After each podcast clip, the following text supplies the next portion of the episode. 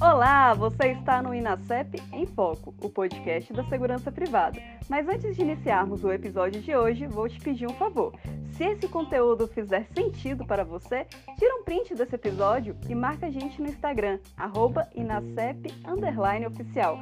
Queremos saber sua opinião e levar conteúdos de qualidade para o seu dia a dia. Fique agora com o conteúdo de hoje.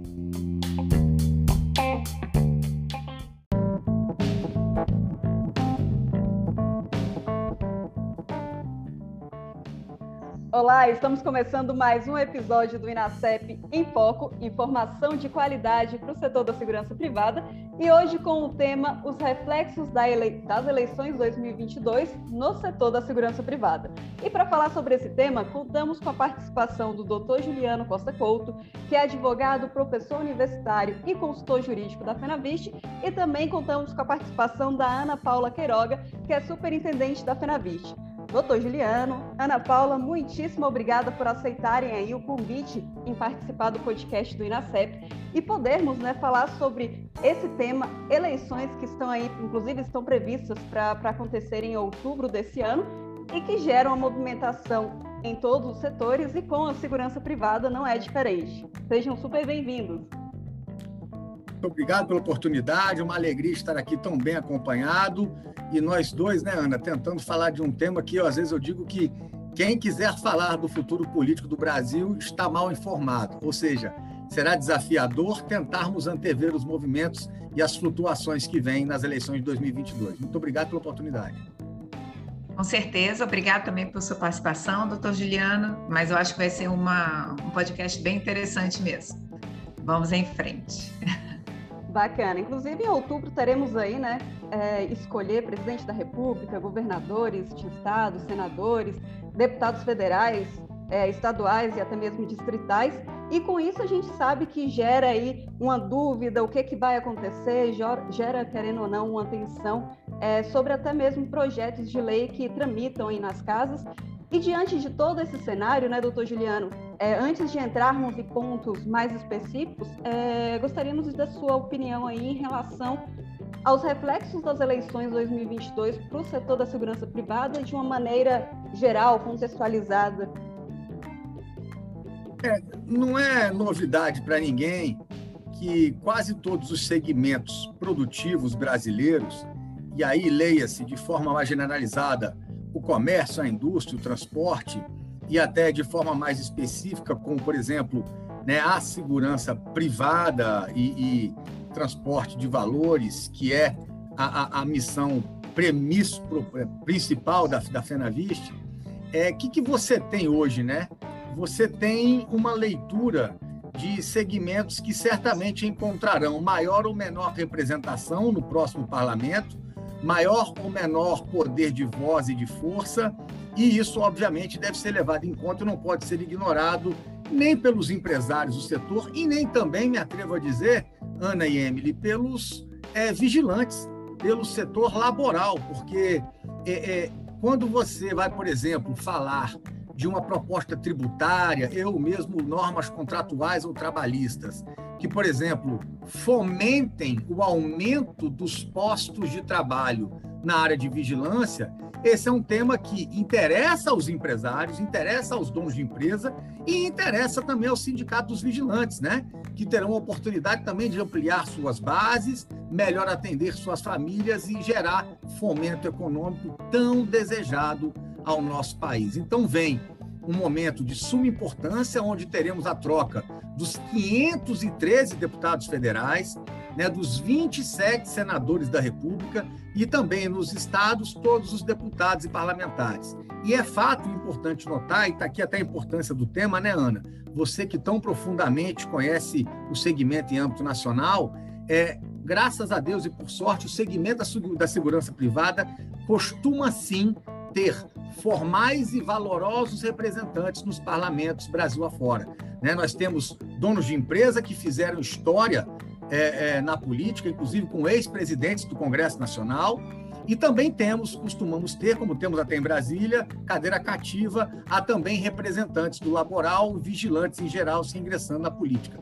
Então, cabe ao segmento tentar identificar os pontos de convergência para que fortaleçamos a representação política do segmento da segurança privada, tão importante ao país.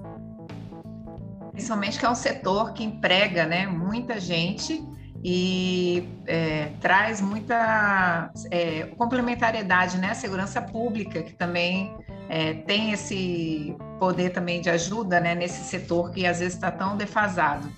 Então, é um setor bem importante para toda a sociedade. Certeza. É, assim, um, um tribunal que é bem seguro com a empresa privada, uma agência bancária, um shopping, você tem toda a razão. Eles costumam desonerar a segurança pública, que pode verter suas prioridades e suas forças para áreas mais necessitadas. É, é o ganha-ganha. É, perfeitamente. Falou melhor. ah, que nada.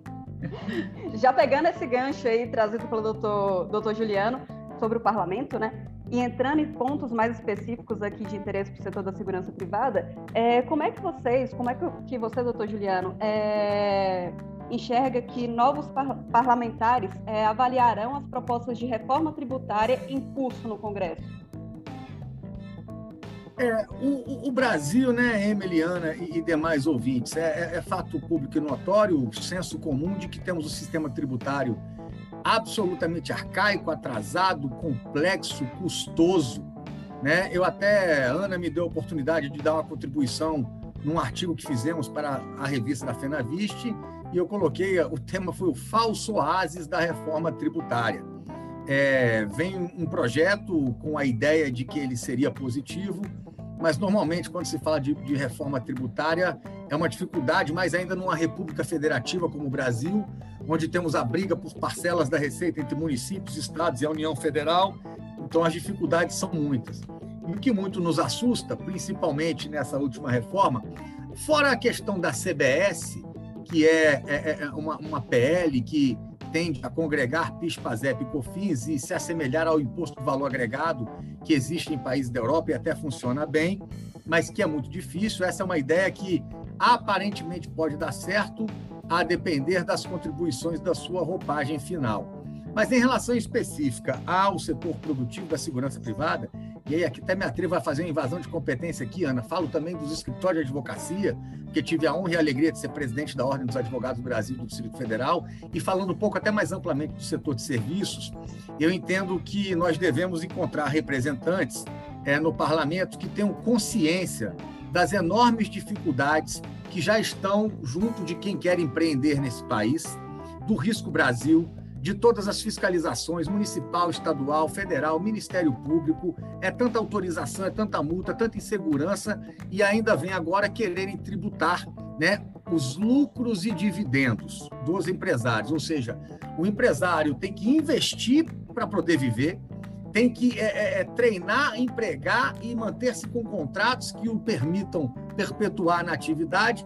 Aí depois que ele luta tanto com isso, que ele tem um lucro, ainda vem agora um projeto de lei que quer também taxar. Importante dizer que a atual roupagem é, de não tributação dos lucros no Brasil vem desde o ano de 1995 quando entrou em vigor a Lei 9249, que ela condensou outros tributos e permitiu que a União Federal tivesse uma maior é, controle na sua, no seu recebimento.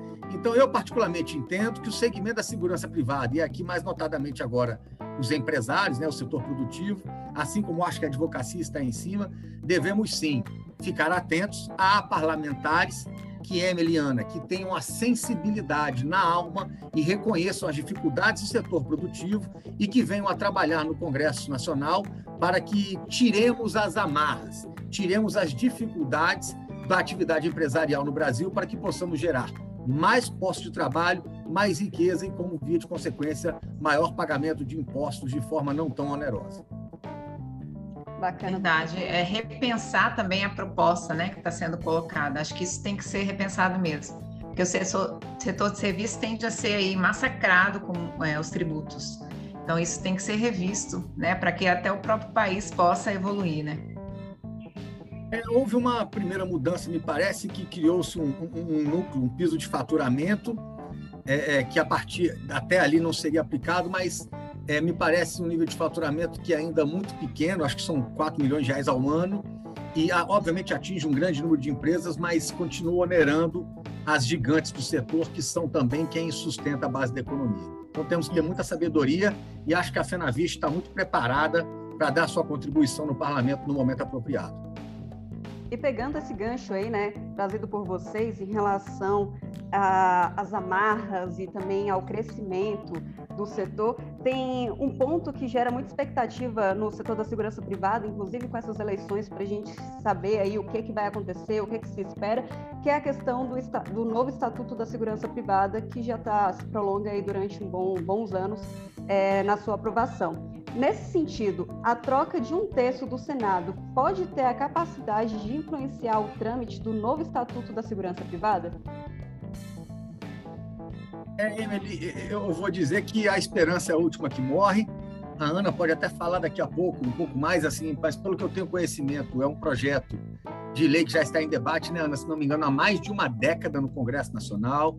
Ele já foi aprovado pela Câmara e eu que estou aí a fazer com muita alegria e orgulho, quase quatro anos, três anos que estou no sistema, eu vejo com muita tristeza esse empacar deste projeto para o Senado Federal. Nós ali vamos fazer os nossos trabalhos de esclarecimento. Acho que falta-nos, às vezes, né, Ana, compreensão dos, das verdadeiras forças que impedem isso. Mas para levar a, a, ao conhecimento dos ouvintes, a título de ilustração, a segurança privada que é uma atividade que muito se alterou nos últimos anos, que muito se modernizou. Não existia nenhum tipo de controle eletrônico, hoje existe, é, câmaras e tal. E, e, digo aos ouvintes que a lei que regulamenta hoje a atividade da segurança privada é a Lei 7103 de 1987, 1983, ou seja, uma lei que já vai fazer 40 anos, uma lei que, obviamente, precisa ser alterada, modernizada, e, e nós esperamos sim, né, Emily, que esse novo terço representativo do Senado Federal que ali ingresse possa também se compadecer dessa necessidade, ter ciência disso e ajudar o nosso segmento na aprovação do novo Estatuto da Segurança. E que isso aconteça o quanto antes, né, Ana? Que você que tão bem conhece o assunto, se demorar demais, você já vai nascer atrasado, coitado, apesar dos avanços que ele já tem. Então, Emily, eu acho que há sim uma expectativa positiva de que, já que não está andando com este ambiente agora, que este um terço de renovação no Senado seja um terço cioso da necessidade de avanço das leis e também do novo Estatuto da Segurança Privada. É, eu acredito que não deveria né, ter essa influência, até porque é um, um novo marco legal que vai trazer benefícios para todos, né? É, para todos os estados, para o país, para novos empregos, para tributos. É, e eu vou falar com a brasileira, né? A gente é brasileira e não desiste nunca. Eu ainda aguardo que antes mesmo dessa troca possa isso ocorrer, mas se não ocorrer, que essa renovação veja como é importante essa nova legislação ser aprovada, né? Para o setor, mas para o Brasil, de uma forma geral. Então, eu espero que se a gente não conseguir agora, a gente consiga em breve. Por aí mesmo. Com certeza. Fica então a nossa expectativa, né? E esperamos ansiosamente o setor da segurança privada por essa aprovação aí do novo Estatuto da Segurança Privada. E trazendo um pouco para os processos licitatórios, com as novas representações aí dos executivos nacional e dos estados, é, como é que podem influ influenciar nos processos licitatórios a partir do ano que vem? É, acho que, não sei se é do conhecimento de todos, mas aproveito a oportunidade para também elucidar aos ouvintes Tal qual acabamos de falar que há uma necessidade extrema de atualização da lei da segurança privada, é, nós tínhamos também, temos ainda, a lei que regulou o processo licitatório no Brasil por longos quase 30 anos. A lei famosa, a Lei 8666 de 1993, foi complementada posteriormente pela lei do RDC, que é Regime Diferenciado de Contratação, também sofreu alterações com a lei do pregão eletrônico, 410.520, se não me engano, então, essa lei agora foi toda atualizada, todo esse processo licitatório, e temos a Lei Federal 14.133, Emily. Essa lei federal ela está em vigor agora em conjunto com a 8666 por um período de dois anos, mas a partir de abril de 2023 ela passará a ser de trato de aplicação obrigatória. Ela trouxe sim alguns avanços, algumas mudanças, o diálogo competitivo, ela previu de uma forma, na minha leitura, saudável, que os contratos cujo prazo máximo antes de cinco anos agora podem ser de 10, ou seja, o Estado tende a ganhar em escala, o empresário, pensando que vai ter um contrato por 10 anos, talvez tenha a condição de diminuir sua margem de lucro para perpetuar sua atividade naquela relação. É, então, sim, existem alguns avanços, apesar de também existirem já identificadas algumas necessidades de mudança. Mas essa pergunta é muito interessante, por quê, né, Emiliana?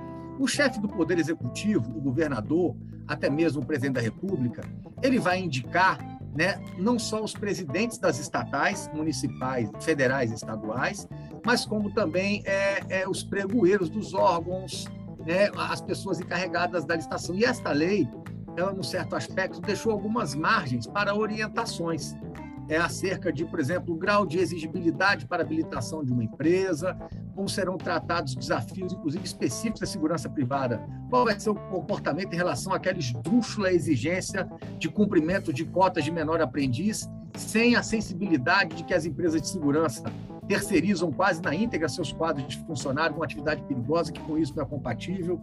Então, assim, eu espero que, mais uma vez, como dito anteriormente, tenhamos líderes e representantes do Poder Executivo que tenham também a sensibilidade de correto trato das empresas contratadas por seus órgãos e pela administração direta.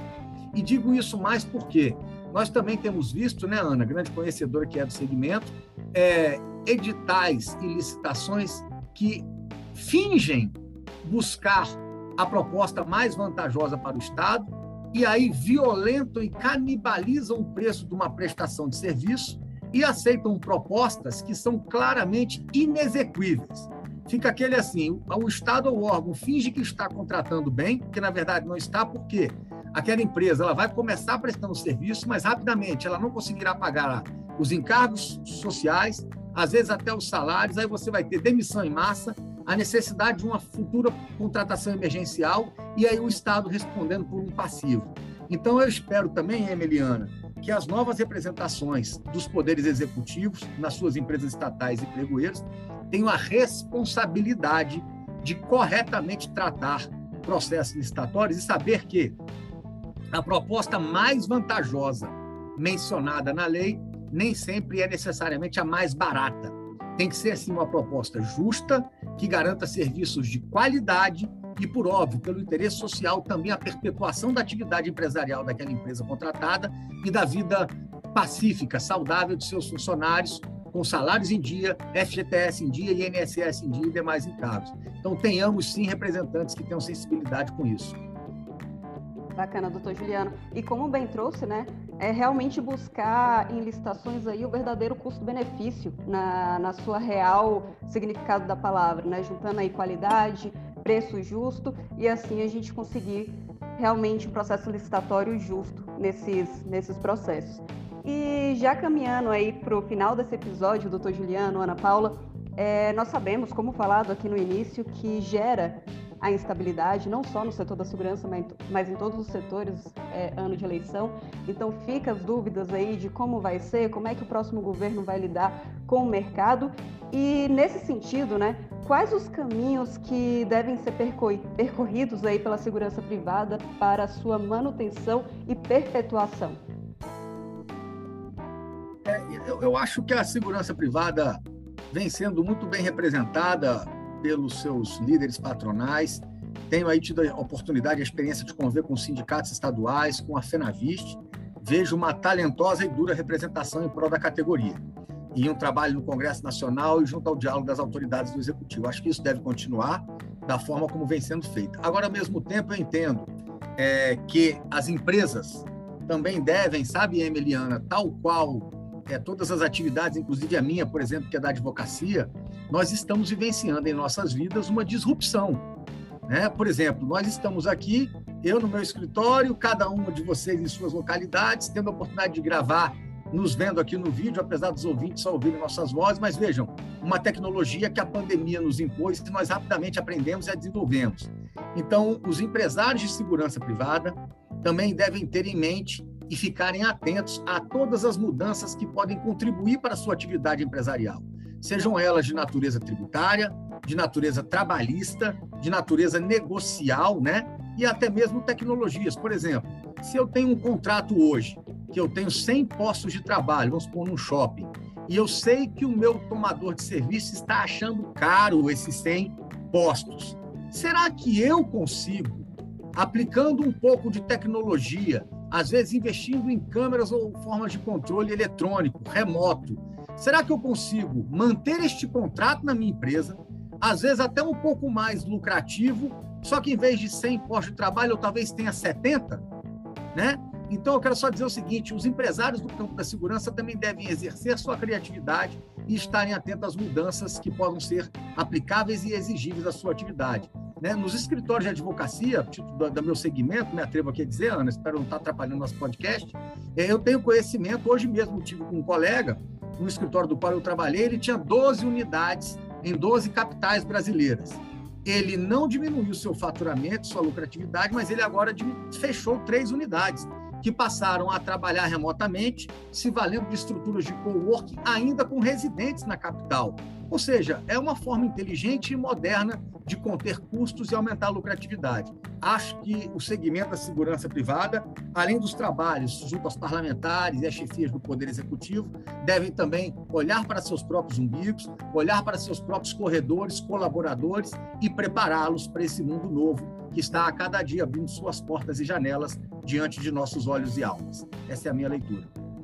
É, é, ele já falou tudo, Emily. É inovação, né? A gente tem que é. olhar o futuro é, sempre com um olhar novo, né? Isso também passa pela segurança privada. E o bacana, doutor Juliano, Ana Paula, que inovação é um tema que a gente já buscou trazer aqui em alguns outros episódios desse podcast e realmente é necessário, né? Como eu já falei também em alguns outros episódios, com a vinda aí da pandemia, nós tivemos um boom de tecnologia, o que nós esperávamos é, acontecer de avanços tecnológicos há alguns anos aí mais para frente, aconteceram de forma muito rápida, em um, dois anos é, que foram de pandemia. Então, eu até brinco às vezes, é, mude ou morra, né? se você não ficar atento a essas mudanças que estão acontecendo aí no mercado, é, a tendência é ficar para trás e quem fica para trás não consegue aí grandes mudanças, grandes inovações, de fato. Então fica aí o hashtag Fica a Dica do Dr. Juliano, da Ana Paula, e nós estamos encerrando o episódio do Inacep em Foco com informação de qualidade para o setor da segurança privada, inclusive, doutor Juliano, Ana Paula, muitíssimo obrigada em nome do INACEP é, e do podcast do INACEP, que foram informações valiosíssimas aqui para o setor. É, gratidão por aceitar e pela disponibilidade de falar aqui conosco, viu? Vamos em frente, foi uma alegria. Obrigado por ter me dado a oportunidade desta contribuição.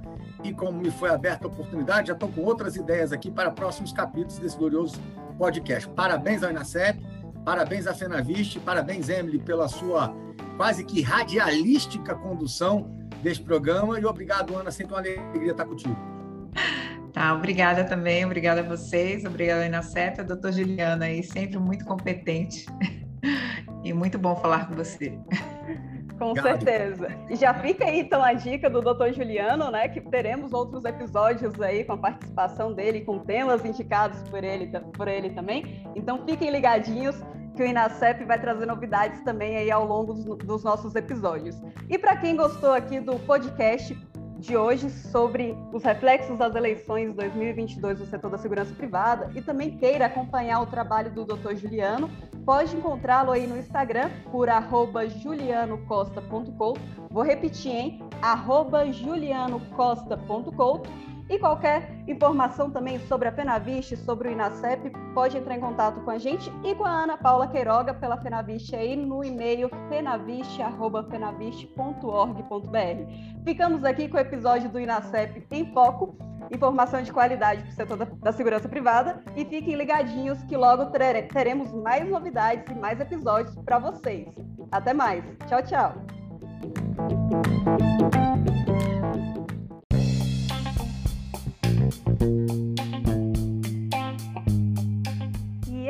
Episódio de hoje do Inacep em Foco. Se o conteúdo gerou valor para você, deixe seu comentário nas nossas redes sociais. Ah, e não perca o nosso próximo episódio. Até mais!